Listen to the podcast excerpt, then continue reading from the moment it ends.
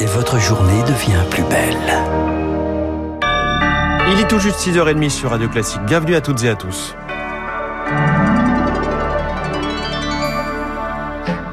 La matinale de Radio Classique avec François Geffrier. À la une, Charles Bonner, trois lycéens en garde à vue après l'agression d'une enseignante. Les faits se sont déroulés vendredi dans un lycée professionnel de Con-la-Ville, c'est en Seine-Saint-Denis.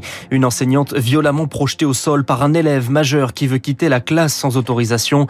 Deux de ses camarades mineurs ont filmé la scène. Les trois sont en garde à vue et les syndicats d'enseignants condamnent ce geste inadmissible qui n'est malheureusement loin d'être isolé selon Jean-Rémy Girard, le président du SNALC. C'est euh, quelque chose d'extrêmement choquant, mais qui, je crois, révèle ce qui peut se passer dans certaines salles de cours à certains moments. Et euh, généralement, c'est pas filmé, souvent sous des formes moins violentes. Hein. Mais à un moment ou un autre, on a tous ou on va tous être confrontés à une agression. Et euh, en 2019-2020, on était sur en moyenne 8 à peu près par établissement. Et en fait, ça monte à près de 14 pour les lycées professionnels. Ce sont des endroits qui concentrent des élèves qui sont souvent en difficulté scolaire, en difficulté sociale, donc des élèves qui présentent euh, plus de chances de euh, passer euh, à l'acte en termes d'agression verbale ou d'agression physique. Jean-Rémy Girard, le président du SNALC, interrogé par Rémi Vallès et de son côté Marlène Schiappa, la ministre chargée de la citoyenneté, demande la suppression de la vidéo vue plus d'un demi, un million et demi de fois sur Internet. Emmanuel Macron présente son plan pour bâtir la France de demain. Rendez-vous ce matin à l'Elysée, 9h30, discours devant des étudiants et des chefs d'entreprise et présentation des mesures de France 2030.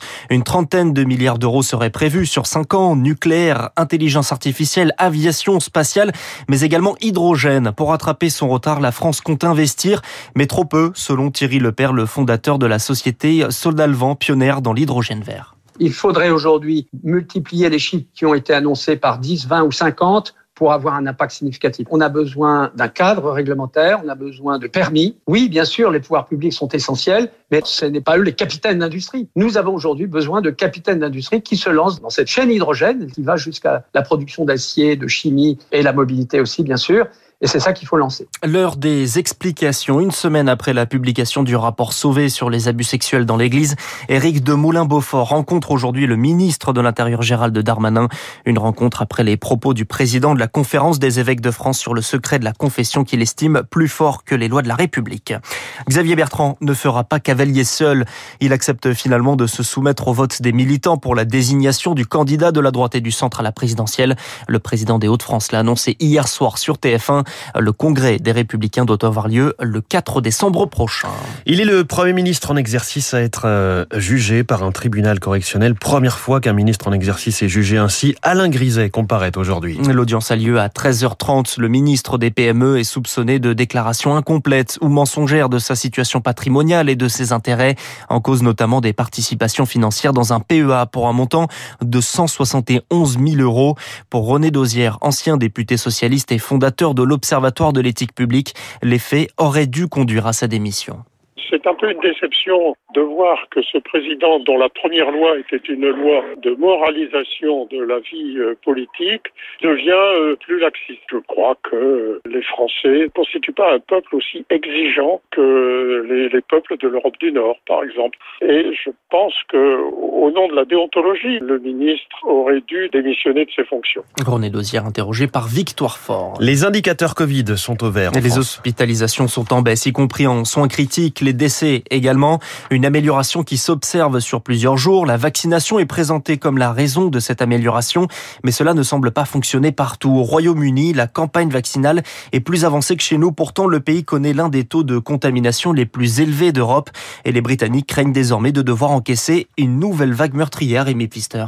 Avec 36 000 cas par jour, le Royaume-Uni a la contamination la plus forte d'Europe de l'Ouest. C'est dix fois plus qu'en France. Le plus inquiétant, c'est que depuis le mois de juillet, le pays n'a jamais réussi à diminuer les cas, selon l'épidémiologiste Antoine Flau. Il y a eu finalement un plateau entre 30 et 40 000, qui est un plateau qui même a tendance à, augmenter et qui vraiment place le Royaume-Uni dans une situation de très très grande vulnérabilité. Le Royaume-Uni connaît actuellement plus de 100 décès par jour. Absence de passe sanitaire, abandon du masque dans les transports. Depuis cet été, le Royaume-Uni mise tout sur la vaccination, mais une couverture de 78%, ce n'est pas suffisant, d'autant que les 12-15 ans n'y ont accès que depuis trois semaines. Antoine Flau. 90% d'efficacité vaccinale, ça n'est pas 100%. Et puis, il reste des poches résiduelles de personnes non vaccinées qui aujourd'hui paient un très lourd tribut à cette euh, pandémie. Par ailleurs, les hôpitaux sont plus vulnérables que ceux du reste de l'Union européenne. 250 lits pour 100 000 habitants, c'est beaucoup trop peu pour se permettre une telle circulation virale, prévient le professeur Philippe Frogel. Ils ont deux fois moins de lits qu'en France. Si la grippe reprend, on va mourir dans les couloirs, hein, comme les dernières. Alors le pays tente d'anticiper. Il a débuté sa campagne vaccinale contre la grippe il y a déjà trois semaines, car chaque jour, ce sont 800 personnes qui sont hospitalisées pour Covid. Le décryptage de Rémi Pfister.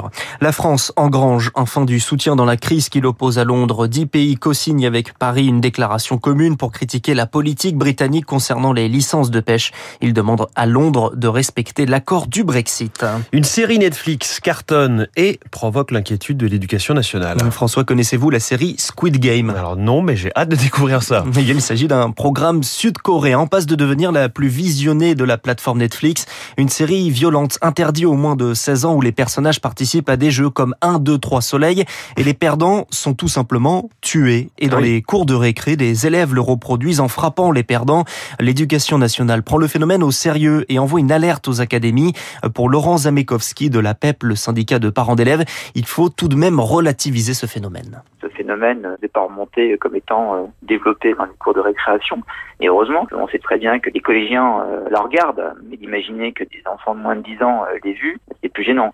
Il y a toujours eu des jeux dangereux à l'école et euh, malheureusement il y en aura certainement toujours. Sous euh, couvert de vouloir euh, alerter, on braque les projecteurs, on va alerter certes la vigilance des parents, mais on va aussi intriguer les enfants. Il faut faire attention de ne pas créer soi-même le monstre. Voilà, Laurent Zamekowski interrogé par Chloé Juel et figurez-vous que Squid cartonne tellement qu'il est en tête du catalogue Netflix dans 90 pays.